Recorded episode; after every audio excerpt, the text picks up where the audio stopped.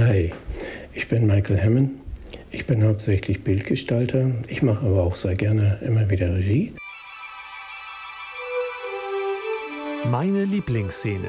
Der Film- und TV-Kamera-Podcast zum 70. Heftjubiläum. Präsentiert von Xinegear. Professional Tools for Filmmakers.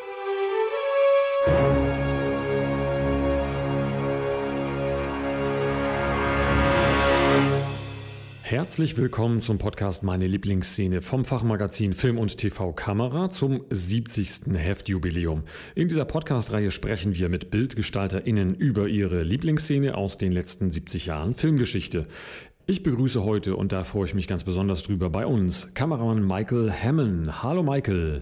Hallo Timo, vielen Dank für die Einladung. Ich war besonders gespannt, was du dir auswählen würdest und du hast dir tatsächlich ähm, den 2017er äh, oder den in 2017 erschienenen The Square von Ruben Östlund ausgewählt. Ähm, hol uns einmal mit ins Boot. Welche Szene hast du, hat es dir besonders angetan? Welche Szene hat es dir besonders angetan? Und kannst du kurz erklären, warum? Naja, die, die Szene direkt, äh, ist nicht direkt am Anfang, ist so nach dem erstmal den Credits des Square, dann äh, wird der Christian eingeführt. Christian ist der Museumskurator, der kommt aus der U-Bahn raus und ist vertieft in sein Handy und läuft da entlang mit tausenden anderen Leuten.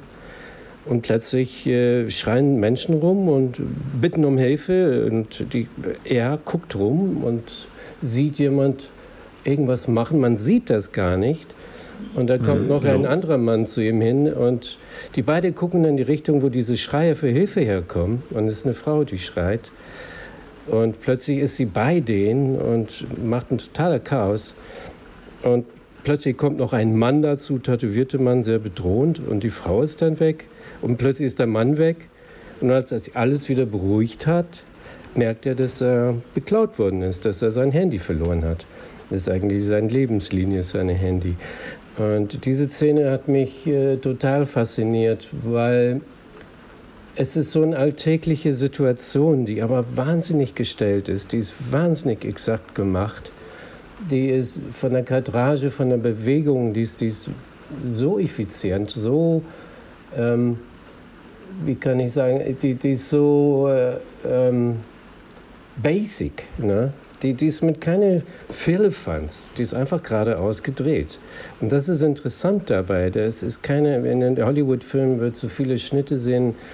Hier mal einen Ausdruck von ihm, ein Kloster, von Leuten, die, die äh, alarmiert rumgucken. Das alles ist nicht da.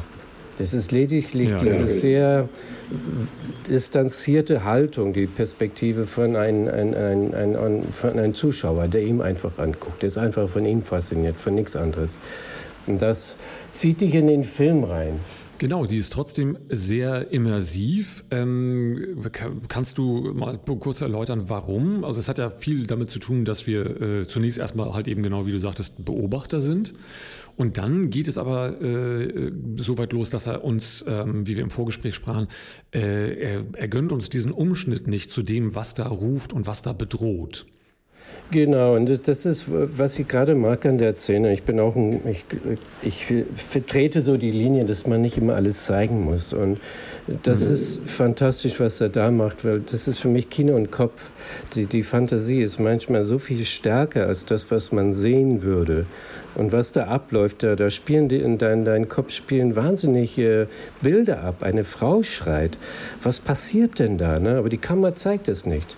Die zeigt nur Christian und dann ein bisschen später der andere Mann, der zu ihm kommt. Und wo beide versuchen jetzt in die Situation, die, die greifen nicht ein, die, die, die sind ja noch so westlich zaghaft, sage ich mal, die stehen und gucken erstmal, ob man wirklich eingreifen muss. Wird eine Frau da von ihrem Mann verprügelt oder wird sie abgestochen oder was? Weil, weil die Schreie sind wirklich hysterisch und sehr sorg, sorg, äh, sorgen, sorgenerregend. Und ähm, für mich passieren in diesem Moment, als ich das sah, das erste Mal, ich war so fasziniert, weil ich dachte, Gottes Willen, warum gehen die nicht? Was passiert denn da? Und ich war so drin in diese Szene, ich, ich fand es ähm, total klasse. Also Nein, mein ja, ein minderwertiger Regisseur hatte direkt umgeschnitten und gezeigt, was da war. Und das könnte man auch so erzählen. Absolut. Und dann wird du es schnell sehen, ach, da ist ein Mann, der bedroht eine Frau. Und dann kommst du auf den zugerannt und will Hilfe von denen haben. Warum, genau, warum gerade von diese zwei? Weil sie das Portemonnaie von dem klauen will. Ja? Und, und das war für mich hervorragend. Es, hat, es löst sich auf in Humor. Ich finde es auch toll, wie wir das dann aufgelöst haben, nachdem die Frau und der Mann weg sind. Wie in Luft aufgeblasen. Und der Christian und der Mann stehen da und lassen diese ganze Anspannung raus, indem sie ja übertrieben reagieren, ja, so wie eine Art Ventil und sie gratulieren sich, dass sie da was durchgemacht haben gemeinsam und wir sind doch gemeinsam und wir haben es geschafft, wir haben diese große Gefahr weggeschafft, ohne zu merken, dass vielleicht vielleicht der andere auch beide wurden beklaut, wer weiß, am Ende ist nur Christian, der, der Museumskurator, der beklaut worden ist. Fand ich total beeindruckend. Macht ihm sympathisch auch, ne? muss man auch gleich sagen. Man ist so fokussiert auf ihn die ganze Zeit. Das ist, äh, man, man, identifiziert wirklich mit ihm ne, in, in, dem Moment. Man, du hast mich gewonnen, als, auf diese Reise ihm zu begleiten in den Film mit dieser Szene. Genau, dafür hat, ist die Szene unglaublich wichtig. Am Anfang haben wir ihn jetzt nicht so als, äh, also vor, dem, vor der Titeleinblendung, äh, haben wir ihn als nicht so besonders sympathisch kennengelernt. Und das bringt ihn eigentlich sehr nah. Wir bleiben auch mit der Kamera die ganze Zeit sehr nah bei ihm. Ähm, äh, das bringt ihn dem Zuschauer überhaupt näher, weil es halt eben die, die Situation umdreht ähm, die am Anfang so ist, dass äh, äh Hilfe, ich brauche Hilfe, äh, äh, ruft die Frau. Ähm, dann wenden scheinbar die beiden Männer, von denen einer der Christian ist, diesen, diesen Überfall oder diese, diese, äh, diese Bedrohung ab. Und dann steht er am Ende dieser Szene äh, auch wiederum sehr zentriert im Bild, äh, ohne Handy und alles weitere da und muss wiederum andere Leute um, um Hilfe bitten. Ähm, was ja dann gewissermaßen auch so in so einem, äh, in einem Nutshell die, ähm, die Geschichte des, äh, des Films so ein bisschen vorwegnimmt. Ähm, was dann sein Weg sein wird, wie er auch aus seinem eigenen äh, äh, Hamsterrad, wenn man es jetzt sehr, sehr vereinfacht darstellen möchte, irgendwie ausbricht. Ähm, gibt, es, gibt es eine, eine, weitere Szene in dem Film für dich, die daran nochmal andockt, die das nochmal äh, Revue passieren lässt oder, oder nochmal zu einem, einem anderen Ende kommt? Ja, ja, eigentlich schon. Da sind, ich meine, der Film, da sind auch zwei sehr bekannte Szenen in dem Film. Das eine ist, wo der Affenmensch äh, eingeladen wird in dieses Bankett als, als, als Artobjekt von dem Christian mhm. wahrscheinlich. Ne? Und dieser Affenmensch, der ist wahnsinnig brutal und der lässt nicht nach. Und das ist auch da interessant. Die Kamera guckt auch nur auf den Affenmensch und die, die, die, die Leute, die, die erstmal das ganz lustig finden, eine tolle Idee, die beklatschen dem am erst zum erst, wenn er da so gut performt hat. Er, der Affenmensch ragt seine Hände in die Luft und er hat diese zwei Stelzen in der Hand und alle klatschen und denken, das war es. Aber noch lange nicht. Und, und Christian, der das eigentlich eingeführt hat, den sieht man nur einmal kurz von der Seite und das zweite Mal springt er auf und sagt, okay, Oleg, das ist gut, äh, lass mal sein, äh, das ist alles gut. Und er blöfft die Mann und blöfft die Mann, dass er Christian gar nichts mehr zu sagen hat. So, und dann ist ganz klar. Und dann wird es richtig brutal danach. Und die Szene auch, die, die, die geht nicht so ein auf die Reaktion der Menschen. Das, das ist unfassbar. Das ist, der zeigt keine Gegenschnitte. Der zeigt nur diesen Affenmensch, der in sich immer brutaler wird. Ne? Bis er am Ende auf diesen Tisch hockt vor diese Frau und sie anfängt zu liebkosen fast so. Ne? Und das, das, das droht da wirklich zu einer Vergewaltigung zu kommen von ihm. Bis dann die Männer endlich mal reagieren.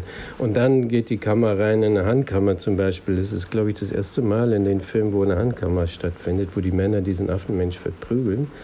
Da ist wieder so eine Auslassung von von Szenen, die, die mich beeindruckt, ne? oder von Bildern, von Reaktionen von Menschen. Es, es klebt so an, an diese, es ist wie eine Reportage, aber es ist brutal. Ne? Es ist so, brutaler geht es nicht, ich glaube. Und da gibt es noch eine Szene, die finde ich auch fantastisch. Äh, da ist so ein kleiner Junge, den, den der, der, der, der Christian der hat, der hat Briefe in seine, in seine, seine Wohnungshaustüren, überall Briefe reingeschrieben, äh, reingesteckt, dass, dass diejenigen, der an diesem Haus wohnt, hat sein Handy geklaut. Das wurde so geortet. Einer in diesem Haus hat dieses Handy und er weiß nicht wer.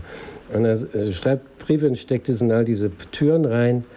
Und ein kleiner Junge, so ein Römerkid oder so, äh, ist total empört und kommt zu ihm nach Hause. Er findet, wo er wohnt, und er kommt zu ihm nach Hause und verlangt, dass er sich entschuldigt. Und das findet alles so im Treppenhaus statt. Ist auch eine fantastische Szene und die fängt an, die ist auch äh, großartig, die Einstellung, wo die der Christian kommt mit seinen zwei Kindern, der ist getrennt, aber manchmal hat er die Kinder so. Ne? Und er kommt nach Hause mit seinen zwei Kindern, zwei junge Töchter und geht die Treppen hoch und die Kamera fährt in die Mitte in diese Säule hoch, hoch, hoch, hoch, aber so perfekt, ja. Und die, die, mhm. das, das dreht sich so die ganze Zeit, wie sie gehen. Sie drehen sich um diese Kammer rum und das führt einen diese diese Szene, wo der Junge ihm, der kleine Junge kommt dann dazu und und verlangt von ihm, dass er sich entschuldigt. Natürlich tut er das nicht. Und der ist so penetrant, der Junge, der geht nicht weg, bis, der, bis am Ende der, der Christian ihm die Treppen runterschieben muss. Und das tut er aus Versehen. Und der Junge fällt zurück die Treppen runter. Und du siehst, dass er irgendwie oh, benommen ist von das, was er gerade gemacht hat. Aber die Kamera zeigt dir nicht, was passiert ist. Christian dreht sich um und geht wieder in seine Wohnung ein. Und dann mhm. fängt an eine, eine Sache, wo du hörst immer diesen Jungen schreien, Hilfe, Hilfe, Hilfe. Und er geht nochmal raus und findet ihn nicht. Und die Stimme geht immer weiter. Und dann geht er wieder rein und es geht hin und her, hin und her. Es ist irre. Genau, diese Ökonomie des visuellen Erzählens, die zieht sich ja tatsächlich durch den, durch den gesamten Film. Ähm, hältst du das auch so in deiner Arbeit für ein, ein Mittel, äh, zu dem man eigentlich immer kommen kann, wenn es, wenn es etwas Komplexes, was einfach äh, dann irgendwann dazu tendieren kann, auf der Leinwand auch überbordend äh, zu werden. Überbordend im, im Sinne des Schnitts, dass man äh, viel montieren muss, viel, viel erklären muss, halt eben auch darüber auch vielleicht visuell viel erklären muss. Äh, ist es bei dir so, dass du dann auch lieber in die, in, ins Ökonomische, ins Weniger zurückfällst? Ich mag das sehr. Ich habe das äh, zum Beispiel, in, ich habe mal einen Film gemacht, Wolke 9 mit Andy Dresen.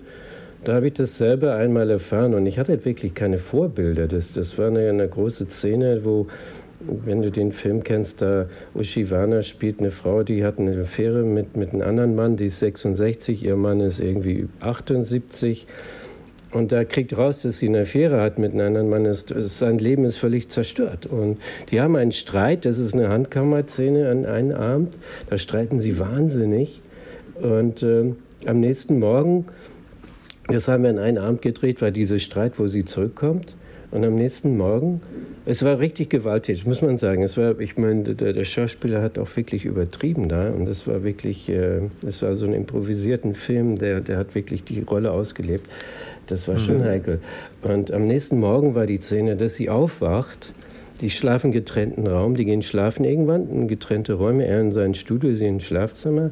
Sie wacht auf und geht in die Küche und so wie fängt der Tag an, wo du dann so einen Streit hast mit deinem Ehepartner. Ne? Und da wollte Andi, dass ich sie begleite durch, dem, durch die Wohnung, bis sie dann überlegt, ob sie in den Raum, in den Studio reingeht, wo er eine Schlafcouch hat und ihm eine Tasse Kaffee anzubieten. Mhm. Es ist eine lange Sequenz, weil es, es, hat viel zu tun mit Scham, weil sie ist erst nur in den Mantel, den, den Schlafmantel, äh, der ist ein bisschen durchsichtig. Dann geht sie lieber rein und holt sich noch einen Morgenmantel, zieht den rüber. Und dann hat sie eine Tasse Kaffee gemacht, aber jetzt denkt sie, na, vielleicht mache ich doch den zweiten. Das gehört sich so ein bisschen Friedenstiften. So, dann geht sie, macht noch eine zweite Tasse. Und dann geht sie erst in das Zimmer rein. Und er ist nicht da. So, und das haben wir den ganzen Tag gedreht. Mit einer Handkammer hinterher, die Kaffeetasse gucken, das gucken, ihr Gesicht gucken, also vieles. Wahnsinn, nichts hat funktioniert. Und am Ende war ich ziemlich frustriert und ich stand in dem Flur hinter einer Tür und sagte Andi, ey, das funktioniert alles nicht. Ich steig mal aus im Moment, mach du mal weiter und ich gucke mal, ob ich eine andere Idee habe. So, ne? Und dann sah ich das, wo ich stand, dass es die beste Einstellung war. Kammer auf dem Stativ. Und es machte für mich plötzlich so viel Sinn, dass ich die Kammer jetzt ganz anders führe, die Ruhe aufnehme, die Kamera auf dem Stativ habe und nicht sehe, wo sie reingeht. Sie geht durch den Flur von dem Schlafzimmer rechts, sie kommt raus, quert den Flur, geht in Badezimmer, kommt raus, geht hinten in der Küche weg, verschwindet. Man hört nur Tasse, Tasse, Gurgeln, Kaffeemaschine, kommt sie raus und denkt, klopft sie an der Tür, nee, sie geht ins Badezimmer, zieht einen Morgenmantel an, kommt wieder raus, geht in die Küche, holt eine zweite Tasse, geht zum, Studio, zum Schlafstudio, klopft an der Tür, keine Antwort, sie geht rein und verschwindet und ist weg und ist, man hört nichts. Ja. Und dann kommt sie raus und geht an die Kammer vorbei, direkt neben nichts in der Kammer. Ich sehe da nur ihre Schulter und sie ruft ihre Tochter an und sagt, Steffi, äh, hast du Werner gesehen? So, Schnitt. Und das, die Szene dauert vielleicht zweieinhalb, drei Minuten. Mhm, genau. Es ist klasse, da ist mir so viel passiert im Kopf und ich merke irgendwie, dass und viele Filme, dass man immer wieder auflöst, dass man mit der Zeit, man leugnet die Zeit. Und die Zeit ist für mich ein wichtiges Element, die Echtzeit in dem Film. Und äh, das ist übrigens auch was, was Ruben Usland macht. Ne? Das ist eben die Echtzeit. Das, das wollte ich auch mal betonen, diese Einstellung mit dem, wo, er von dem U-Bahn kommt und läuft und er läuft und er guckt und er reagiert erstmal nicht. Ne? Das sind bei dem, er guckt dreimal zurück und beim dritten Mal, glaube ich, bleibt er stehen erstmal. Und dass, dass man nicht sofort eingreift bei so, so einem Wahnsinnshilfeschrei, ja? das ist auch komisch. Und ähm, diese Echtzeit es geht durch den Film. Das, der verkürzt nicht die Zeiten. Der, der läuft das in Echtzeit ab und das, das finde ich großartig. Auch wenn er nicht tatsächlich in Echtzeit die Szene zeigt, also trotzdem schneidet, äh, so gibt er die Echtzeit wieder. Äh, und was äh, ganz faszinierend da ist, äh, dass er viel gerade da am Anfang über diese Tonebene macht. Wenn wir von hinten die NGO-Frau, die fragt, äh, wollen Sie ein Menschenleben retten, wollen Sie ein Menschenleben retten und man vorher äh, in einer statischen Einstellung auch nur einen Obdachlosen auf der Straße gesehen hat. Das, allein diese beiden Bilder äh, stellen schon wahnsinnig viel an, an äh, Korrespondenz so her. Und dann folgt die Kamera äh, ihm langsam halt eben mit. Ähm, äh, man, man hört nichts weiter, sondern dann erst auf der Tonebene so langsam halt eben diese Schreie lauter werden und äh, die dann ja tatsächlich so die Aufmerksamkeit lenken auf das, was außerhalb des Frames, außerhalb des Kaders stattfindet oder noch nicht stattfindet. Und das ist, äh, finde ich, auch ganz faszinierend, dem, dem äh, äh, dass da eigentlich sehr, sehr viel über die, weil wir sind die ganze Zeit bei ihm, unglaublich nah ähm, äh, damit klar wird, wie er hier auf diese Situation reagiert. Das ist, das ist so diese, das, das Zentrale, was wir, von dem wir hier lernen sollen, wenn man, wenn man so will. Es ist nicht nur er, ne? weil, weil man sieht, die, die Brennweite ist auch so gewählt, dass man auch den Hintergrund mitkriegt. So, ne? Und man sieht auch, wie andere Leute im Hintergrund reagieren, nämlich genauso wie er. Ja, die greifen auch nicht ein. Keiner rennt und und hilft die Frau. So. Und alle bleiben stehen und lassen die Frau zu sich kommen, sozusagen. In diesem Moment kommt sie aber zu ihm. Und daher dieser Schnitt auf ihm, das finde ich schon korrekt, dass man in dem Moment auch ihm näher hat und ihn isoliert, wo die Frau dann, wo, wo, wo, wo man nicht, da ist sie noch nicht da, der, ist, der Schnitt ist davor, wo, wo er nochmal überlegen muss, muss gehe ich, gehe ich dahin, gehe ich nicht dahin? Diese, diese Zweifel in seiner Aktion, ne? das ist auch, was, was der Film so widerspiegelt, ist diese Aussage, ne? wie, wie viel, wo ist die Moral in dieser Gesellschaft? Wann steigt man, wann hilft man jemand? Das war ja, das Square ist ja auch, das ist ja das Thema. Ne? Wenn du in diesem Square stehst, dann, ähm, wie war das nochmal, wie war der Zitat? Wenn du in diesem Square stehst, dann musst du dir helfen, da, musst du, da muss jeder draußen dich Beihilfe leisten oder sowas glaube ich, steht drin in dem Square. Der The Square steht für Sicherheit und, und Achtsamkeit irgendwie, wenn du dich hier drin befindest. Ja. ja.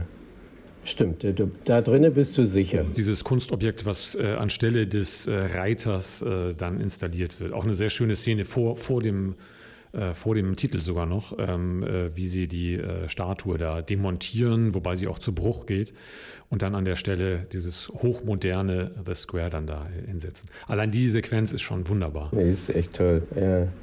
Und angeblich hat er auch äh, selber dieses, diese Installation ausgedacht mit seinem Produzent. Das finde ich auch spannend. Er hat das als ein Experiment gemacht. Für den Film auch so als Recherche, so was passiert.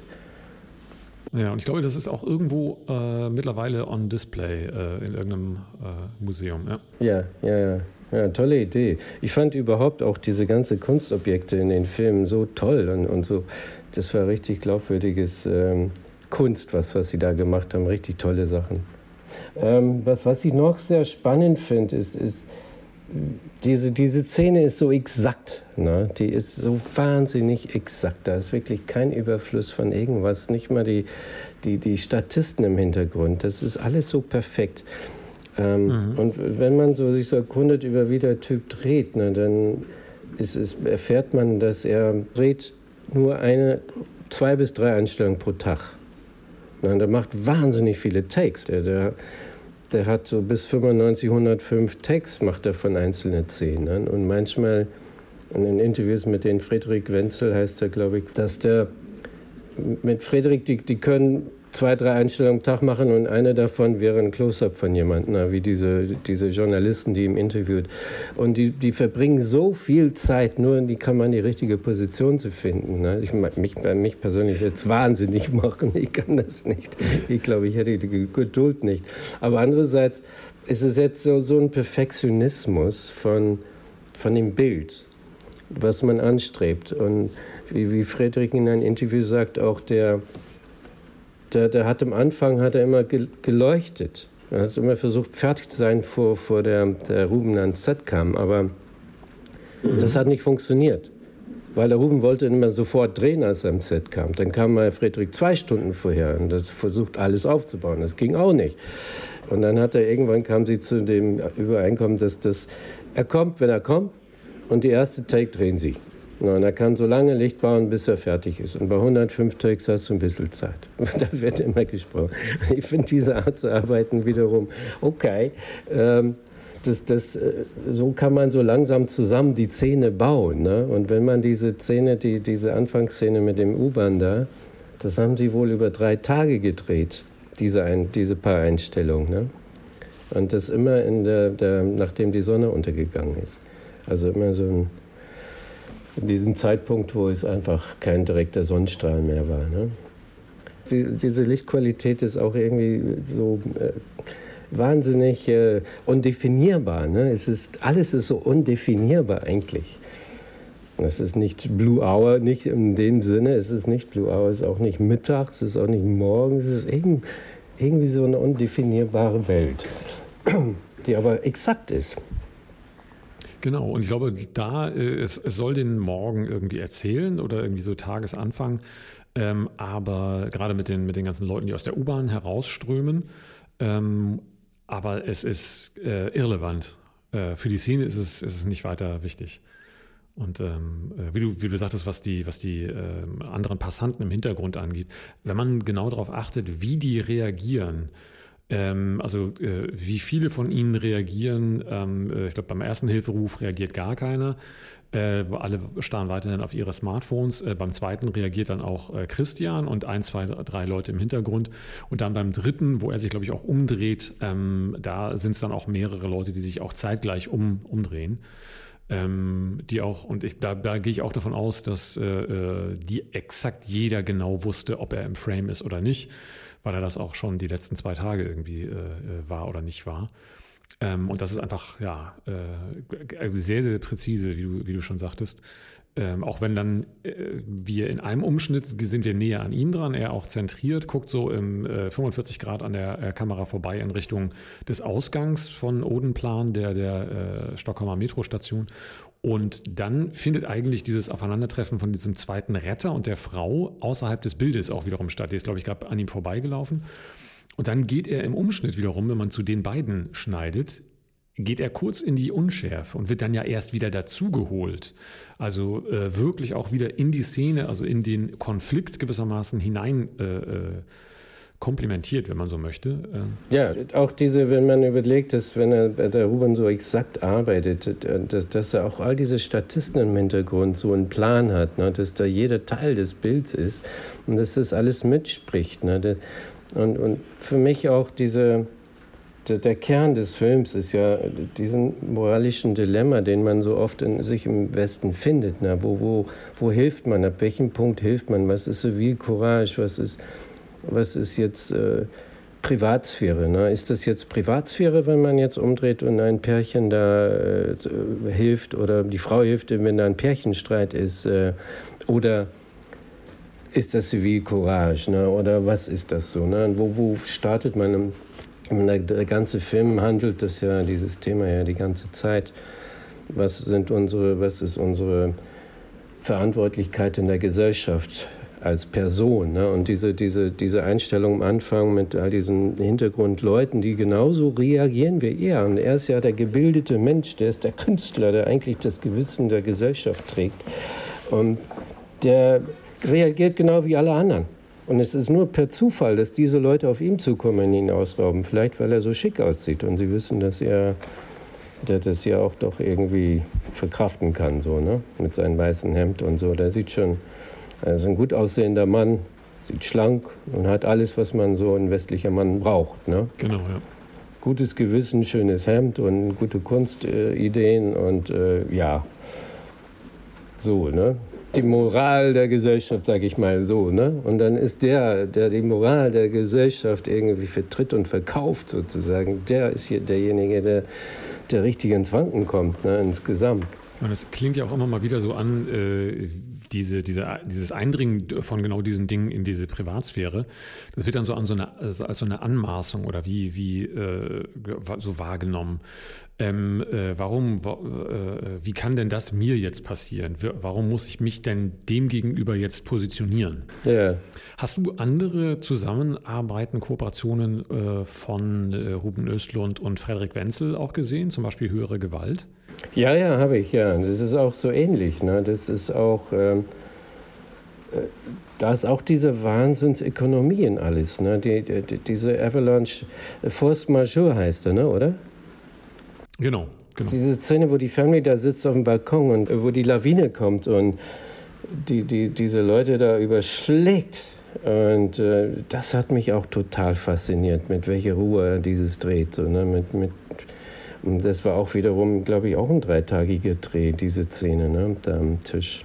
Und es scheint mir, die, diese zwei haben sich so da gefunden mit dieser Ökonomie, dass, dass sie für sich beide was gelernt oder beide was mitnehmen. Ich glaube, wenn man so viel liest über diese Arbeit mit dem Zweien, glaube ich, das kommt schon sehr viel von Ruben Oslund, der angeblich auch sehr unsicher ist und deshalb auch so wahnsinnig viele Takes macht, ne? immer mehr perfektioniert und immer mehr rausschmeißt. Und äh, der Wenzel ist einer, der für ihn, wie ich lese, ist, ist das manchmal ein bisschen schwierig, weil er findet, dann, dann geht das, das, das Leben geht raus, weil es wäre zu perfekt. Ja, genau. Und diese Spannung zwischen den beiden, dass der eine ein bisschen mehr Unperfektion, Imperfektion haben möchte, ähm, zum Beispiel, ich habe gelesen, dass mit dem, mit dem Affenmensch in, in der Square, dass er da sich durchgesetzt hat, das auf Handkammer zu machen. Und das, das wollte Ruben Östlund eigentlich nicht. Und es ist super passend, dass es da ist. Das ist ja so irgendwie alles nicht so richtig äh, dargestellt. Aber genau das ist es wiederum. Du siehst nicht wirklich, wer geschlagen werden oder wie. Und du siehst nur diese Männergesichter, die da irgendwie sich aufregen. Und die Gesellschaft wehrt sich plötzlich, na, wo, es, wo es um ihr Eingemachte geht. Dann wehren sie sich so eigentlich. Na, wenn es die sind, diese, all diese Menschen in diesen Anzügen, ja, wenn es den betrifft, dann, dann wehren sie sich irgendwann. Ja. Aber das hat lang gedauert. Ne? Wir kommen schon so ein bisschen zum, zum Schluss. Äh, eine Frage, du bist auch sehr stark in der, in der Lehre aktiv und als Dozent aktiv. Ähm, ist das äh, etwas, also die, die Ökonomie des visuellen Erzählens, ist das etwas, was du auch versuchst, den äh, Studenten weiterzugeben? Und wenn ja, kommt das heute bei so überbordenden Einflüssen, die momentan im Mainstream-Kino vor allem äh, auf uns einprasseln. Ähm, kommt das noch an? Wird das noch äh, angenommen von denen? Definitiv ist das, äh, betone ich das immer wieder. Wir machen ja sehr viele Auflösungen. Ich betreue jetzt gerade sehr viele Masters- und Bachelorabschlüsse. Und natürlich sind die Auflösungsgespräche immer Teil dieser Arbeit. Und das ist, da, da versuche ich auch mal ganz stark aus zwei Gründen diese Einstellung zu reduzieren, weil die natürlich immer wieder zu viele Einstellungen planen an einem Tag glauben, dass irgendwie so 15 Einstellungen ganz normal ist. Das schaffen manche, wenn sie gut sind. Ne? Aber wenn sie jetzt so perfektionieren, dann schaffen sie es längst nicht. Ne? Das kommt wirklich drauf an. Also da merke ich auch, dass vieles wird übererzählt. Das ist ein anderes Problem. Lass es aus. Ne? Du musst nicht alles sehen. Nicht jede Reaktion muss im Bild sein. Ne? Und fokussiere lieber auf die Perspektiven. Also das für mich ist auch die Perspektive der Erzählung das Wichtige. Und das versuche ich zu vermitteln, dass man auch das wirklich genau beobachten muss. Um wem geht es wirklich? In diese Szene, in dieses Bild, wer, um wem geht das hier? Und aus dieser Perspektive zu erzählen, in, bei der Square ist es jetzt meistens so diese neutrale Perspektive, ne, diese Beobachterperspektive, der dir einfach erzählt, hier ist Christian, der ist in diese Menschenmengen, der wird beraubt jetzt gerade an so eine raffinierte Art und Weise. Aber diese Perspektive ist definitiv, es geht um ihn. Es geht nicht um Hans und Kunz und die NGO-Frau, die da sagt, hilft den Leuten oder der Bettler auf dem Boden liegt oder so. Das sind das sind perspektivische Erzählungen aus seiner Sicht eigentlich. Es geht um ihn, definitiv. Ne? Ähm, da da finde ich, das muss man mehr lernen, dass, dass man zu viel ja, Bullshit hat in, in Filmen. Man will alles zeigen. Ne? Und das, die Reduzierung, und deshalb liebe ich auch Robert Östlunds Filme, die Reduzierung ist eigentlich das, was, was Kraft macht in einem Film. Das ist ein wunderbares Schlusswort. Äh, ich danke dir sehr herzlich für deine Szene, die du uns mitgebracht hast und deine Zeit und die Einsichten dazu und hoffe, dass wir das äh, nochmal an weiterer Stelle äh, vertiefen oder wiederholen können. Vielen Dank, lieber Michael. Vielen Dank für die Einladung, Tima. War mir eine Freude. Mir auch. Sehr gerne. Danke dir. Danke dir. Meine Lieblingsszene ist ein Podcast vom Fachmagazin Film und TV Kamera. Moderation und Produktion Timo Landsiedel. Musik Kevin MacLeod, The Curtain Rises. Wir bedanken uns herzlich für die Unterstützung bei unserem Sponsoren Xenegear. Professionelle Ausrüstung und Schulungen für Profi-Filmemacher. Mehr Informationen und die begleitende Reihe im Heft finden Sie unter film- und tvkamera.de. Wollen Sie keine Folge mehr verpassen? Dann abonnieren Sie den Podcast auf film- und tvkamera.de slash podcast.